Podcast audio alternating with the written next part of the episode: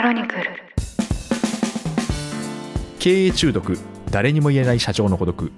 この番組ではなかなか人に言うことができない社長の悩みについて語っていきながら大変だけどそれでも楽しい社長という仕事のありのままの姿をリスナーの皆さんにご紹介していきます。こんにちは。パーソナリティに務めます、エッグファード株式会社代表の時安俊です。よろしくお願いします。同じくパーソナリティを務めます音声プロデューサーの野村貴文です経営中毒シーズン2第3回始まりましたよろしくお願いします,、はいます。前回第2回ではですねあの起業の失敗例というお話をいただきましてこういう起業はするなそうですね。はい、ということで、まあ、大きく3パターンありましたうね。ん、そうですね。まあ、なんというか、はい、まあ、いろいろありますって話なんですけど、まあ、周りに流されるパターンとん。周りの絶対的な反対を押し切るパターン、い。そして騙され企業ってことで、まあね、そうですね。まあ、一つ目は誰にもあ、誰しもあって、はい。やっぱりまあ、自分をちゃんと見つめましょうっていうことだと思いますし、まあ、二つ目も誰でもあるのかな。やっぱり、ちゃんと周りの方があって初めて、いろんな企業なりリスク取れるっていうことでもあるし、まあ、三つ目はちょっとね、なかなか具体を話しづらいんですけど、闇は深いですね。そうですね、うんなんかあの突然3つ目だけ雰囲気変わったなって思いました。まあいろいろね生々しいってことなんで生々しく言おうかなと思ったんですけど、ちょっとだんだんはい具体名が出てこざるを得ないところを ギリギリ踏みとどまったっていう そうですね。感じですけどはい、まあやっぱりそうですねいろんな方々が社会にはいらっしゃるのでちゃんはいと見極めて付き合いしていきましょうっていうことですね。そうですね。はい。じゃあ今回ですね、はい。シーズン2の第3回は、うん。こんな資金調達はするなっていう テーマ。NG 系多くないですか？そう。ですね。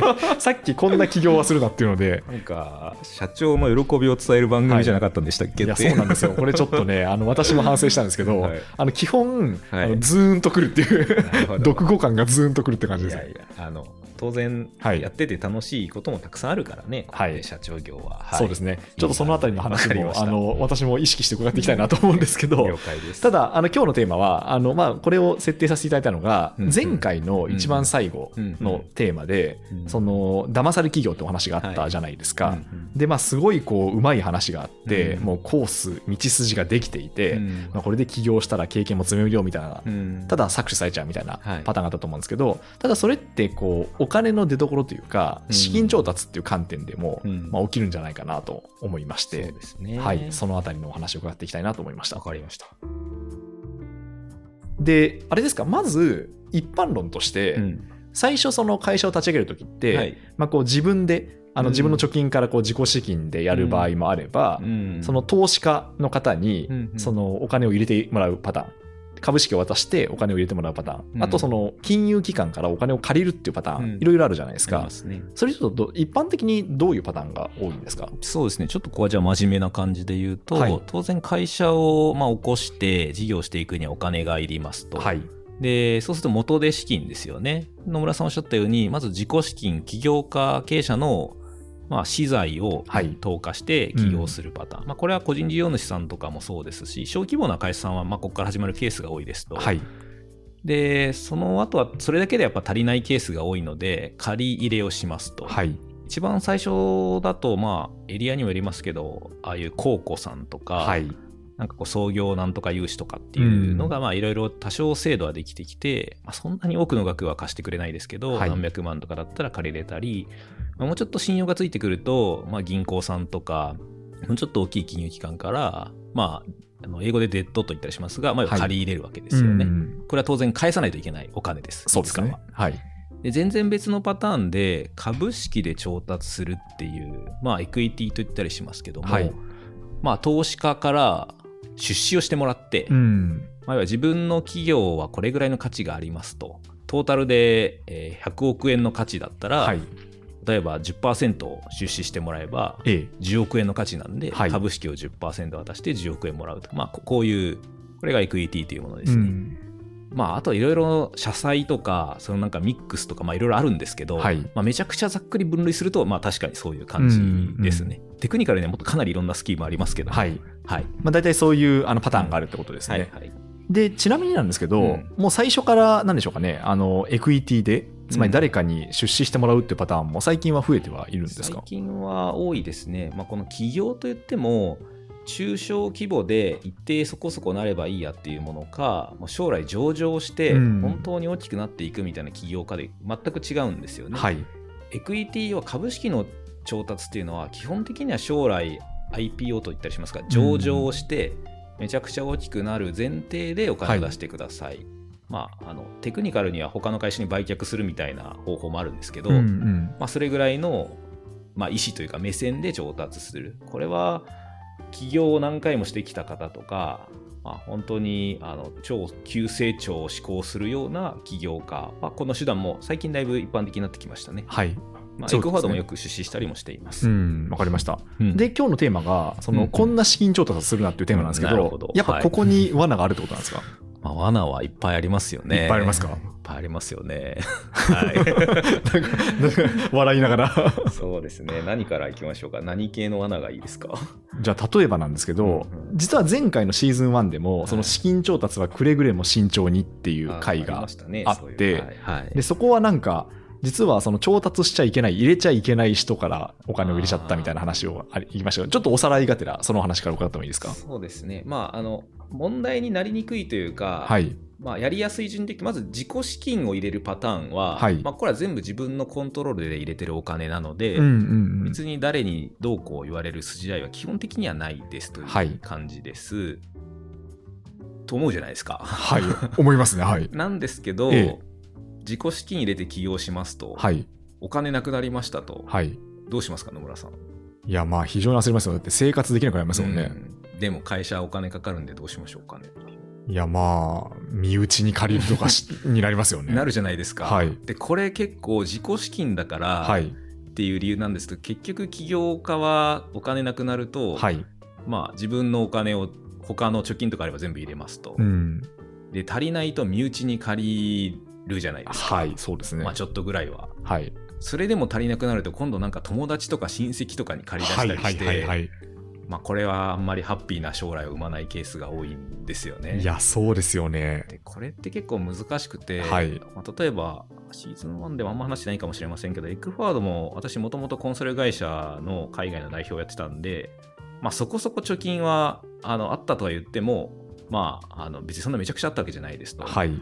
それまあ起業して一定事業成り立つぐらいはあるかなと思ったんですけど、うん。まあ、秒でなくなりましたと。はいはいはい。本当にまあ秒っていうか本当数ヶ月でなくなりましたと。ええーまあ、いろんなお金が出ていって事業が思ったように立ち上がらないんですえよね。うんでそうするとなんかなけなしであった、まあ、他の現金じゃない自分の資産も全部投下しますと、はい。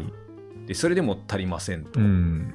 で苦しくなってくるとなんかこう時効で言いますと、まあ、あのカード払いとかで多少なんか資金繰りなんとかしようとしますけど、はいはい。まあ、そんなんせいぜい何百万とかの世界だし、うん1ヶ月とかの話なんでなんともならなくなりますと。でここからが苦しくてですね、はいで結局あの私も身内に多少借りたりしたんですけどやっぱこれ一定以上踏み込み出すと、はい足りないものを身内の借金で埋める構造でなんとかしようとするとそれにばっかり駆けずり回るんですよねはいはい。事業じゃなくて。うん。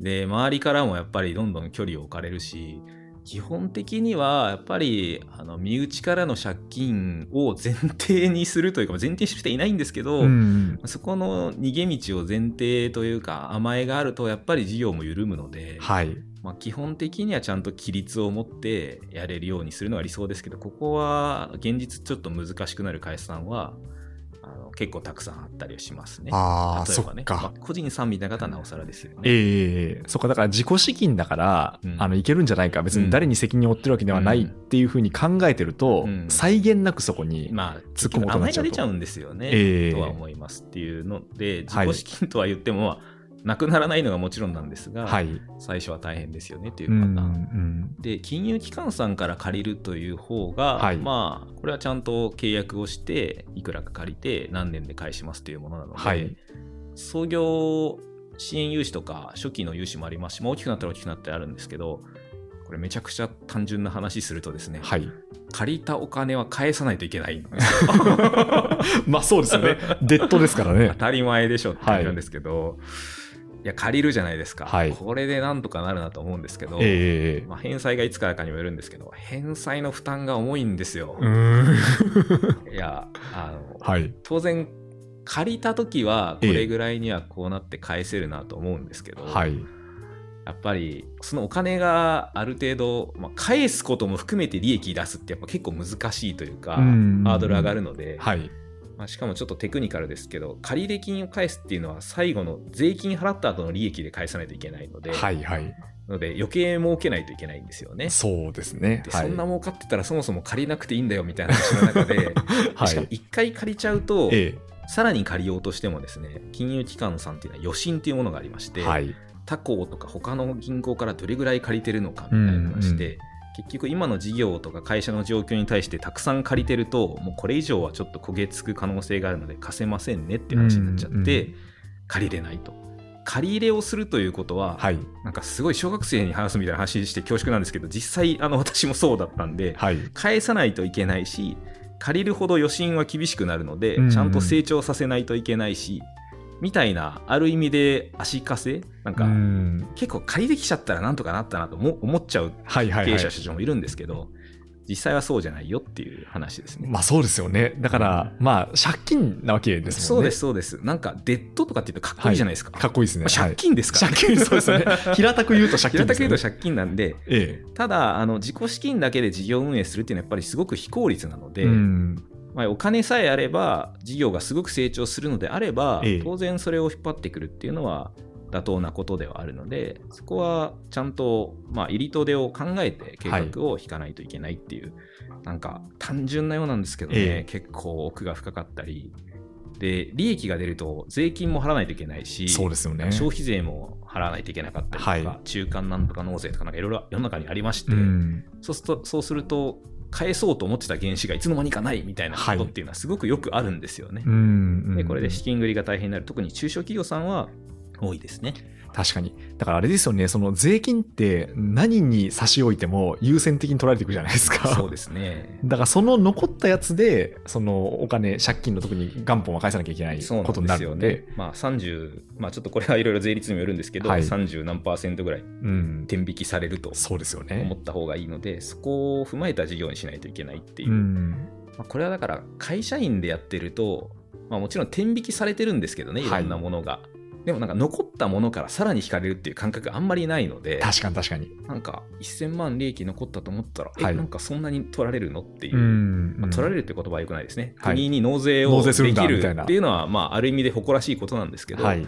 事業運営上はそこは考えておかないといけないっていう話はあります。ちょっと銀行シリーズだけでもですね、はい。フェーズが進んだ後の銀行の折衝あるあるとかもどっかでやりたいぐらいですが、ちょっとマニアックになるんえで、えええ次のエクイティの話もしましはいょうか。。お願いします。はい。で、株式での調達、これはあのいわゆるエンジェル投資家みたいなはい。方からの調達ももちろんそれなんですけど、まあ、事業があんまりうまくいってないというか、まだ立ち上がってなくても、はい出資するよって言っていただける方が結構いますと。うん。で、今、かなり一般的になってきて、まあ、国の税制とかもだいぶ進んでるのもあるんですけど、まあこれがですね、ちょっとやっぱあんまりよろしくない投資家もやっぱりいるんあ、ですよそうなんですね。はい。で、まあ、いろんなパターンあるんですけど、やっぱりお金を出していただくということは、基本的にはこれシリーズ1でも話した気もしますけど、はい。口を出されるんですよね。うん そうですね。で、説明も求められるので、はい。ええええ結局、出資をしてもらったから、はい。このコミュニケーションにめちゃくちゃコストもかかるし、うん。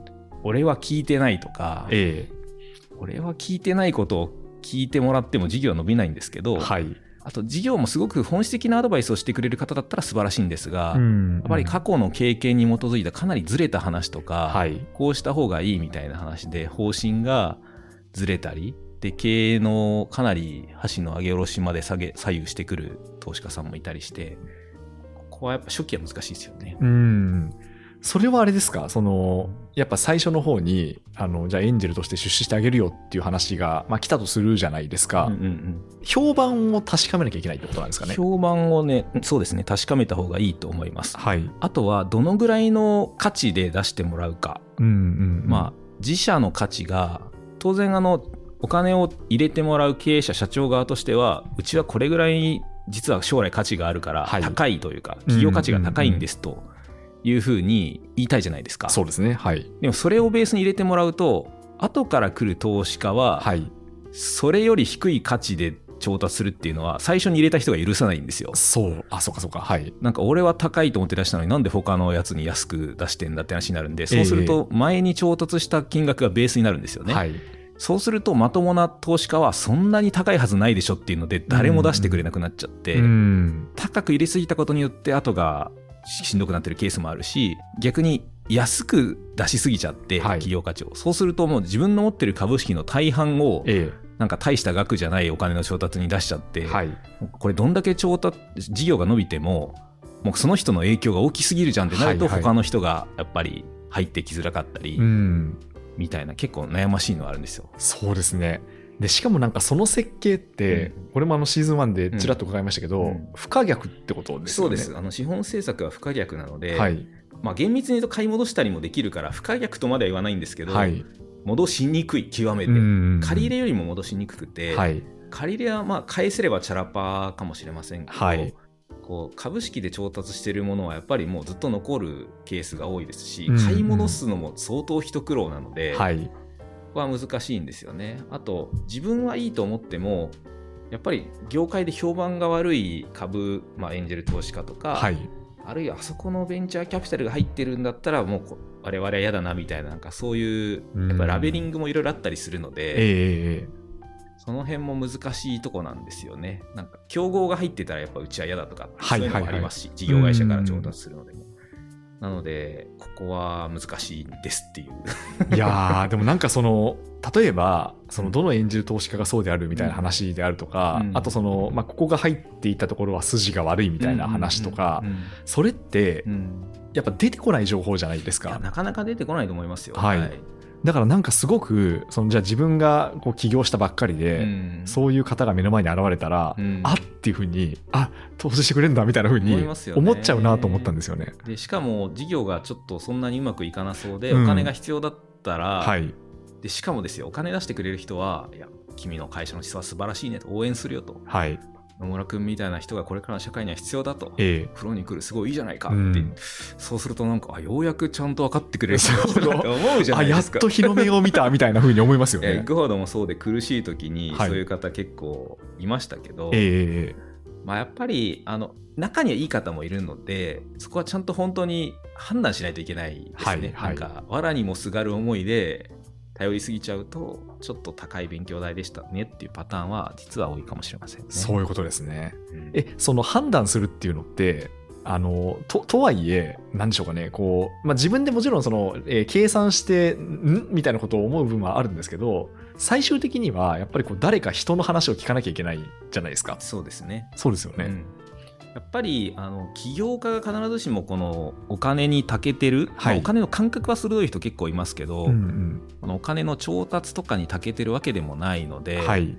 ここはやっぱり先輩の信頼できる経営者とうんか、うんこれがね見つけられたらいいんですけど信頼できるベンチャーキャピタルとかはいエンジェル投資家とか、とにかく信頼できる人を何人かいればその周りからまたあの情報がある程度取れるので、うん。はいはいはい。盲目的に最初に会った人に行っちゃうのはやっぱ危険ですね。そういうことですね。まあ、東京とかであればだいぶ情報も回るので、うん経営者同士とかって結構つながったりもするし、はい。まあ、どうっていうのをいろいろ聞いたりは多少しやすくはだいぶこの数年でもなりましたけど、うんとはやっぱ情報はかなりね部分的にしか回ってないのはありますよね。そうですね。うんだからやっぱりその、まあ、これはひょっとしたらそのベンチャーコミュニティの,、うんうんあの意味なのかもしれないんですけど、うんやっぱりこうなんでしょうかねあの何人かうにんこう話を聞いてみて、うんでこう総合的うんにこの人、まあ、目の前に現れた方うのんこう正体というか、うん人となりっていうのを判断するっていうのがうん大事なんでしょうね。やっぱりそうだと思います。これはその現れた人を信用してないってことじゃなくてもちろんですよね。はいす。ごく影響が大きいので、うんちゃんと複数の目で判断できた方がいいですねっていう話だとは思います。ちょっとだけ最後脱線すると、はいまあ、今株式の調達の話したんですけど、まあ、銀行さんとかも同じで、はいやっぱり結構担当の方とかにもよる部分が最近だいぶ出てきていて、はい。もちろん借りるんですね。借りるっていうのは別にその担当者個人から借りる借りるのではなくて、金融機関から借りるんですけど、やっぱりなんかこう、本当にただの手続きしかしてくれない担当者さんよりは、やっぱりこの方と一緒にやっていきたいなと思えるような担当者さんと出会えるか。まあ、これ、あの、エクイティでの調達も同じなんですけどね。それは結構大事で、まあ、エッグフォワードも最初やっぱりどこも貸してくれないし、はい。株式の調達も苦しくて、でもやっぱりすごいいい方と出会って、その方がいろいろ通していただいたりとか、うん。こういう資料あったらなんとか上を説得していますみたいなはい。方とかってやっぱり現れたりするので、うんうん。まあそこはそういうご縁も大事にしないといけないけど見極めないといけないっていう、まあ、そういう感じですよね。そうですね難しいこと言ってますよね。なんかあの担当者に関しては、あの結構運じゃないですか。まあ運ありますよね。ですよね。だからまあ逆に言うと、まあ、何人かと出会って、うんその素晴らしい方が相手にいらっしゃったら、うんまあ、その縁をできるだけ大事にしていくっていうことなんですかね。であとはそういう方々に魅力を感じてもらえるようなはいビジョンなり事業なり経営者でないといけないので、うん、まあ、上から目線になりすぎるとやっぱり良くなくてちゃんと自分たちの思想とか事業とかをなるべく分かってもらえる努力はこれはこれでしないといけないのは経営者ですよね。そうですね。はい。って考えるとなんかね楽しい話あんのかっていう感じに、まあでも、あの、この資金調達によってやっぱ可能性が広がっていくわいやですからね。本当に自分の会社の未来を信じてお金を出資したり貸してくれたりする人がいるって素晴らしいことですよ。そうですよね。リスクを取ってるわけですもんね、相手も。本当ですよなんか今ちょっと貸してくれなくて大変みたいな話もしましたけど、はい。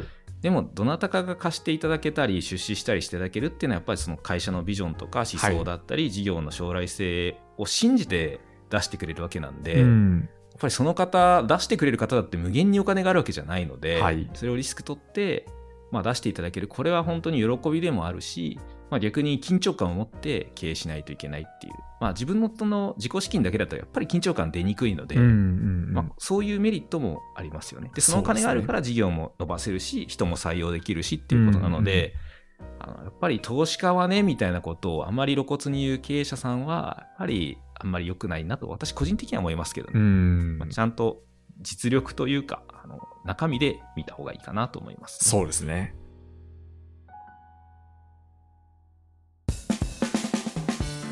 ということで今回のお話はですねあのこんな資金調達はするなというテーマで お話しいただきました、はい。いかがでしたか？そうですね。なんか、スルナシリーズ野村さん好きなんで、ちょっと。最初の方にねちょっと。楽しい系もしてもいいかなと思いますが、まあ、はい。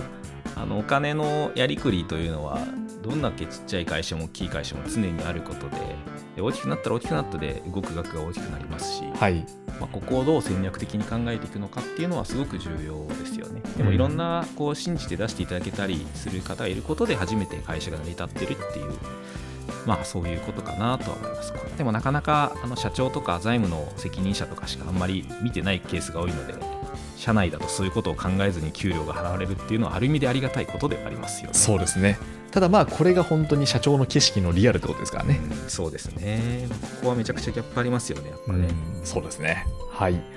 ということで続きは次回いきたいと思います。はい。経営中毒誰にも言えない社長の孤独。ここまでお聞きいただきましてありがとうございました。番組への感想は「ハッシュタグ経営中毒」すべて漢字でツイートいただければ嬉しいです。そしてこの番組を聞いてぜひエッグフォワードに相談したいという経営者の方々一緒に働いてみたいという方々はお気軽にご連絡ください徳谷さんへの質問感想なども大歓迎ですメールアドレスをご用意しております info at mark eggforward.co.jp info.eggforward.co.jp です。番組の概要欄に記載がありますので、そちらをコピーしてお使いください。この番組は毎週1回配信されます。それでは次回もどうぞよろしくお願いいたします。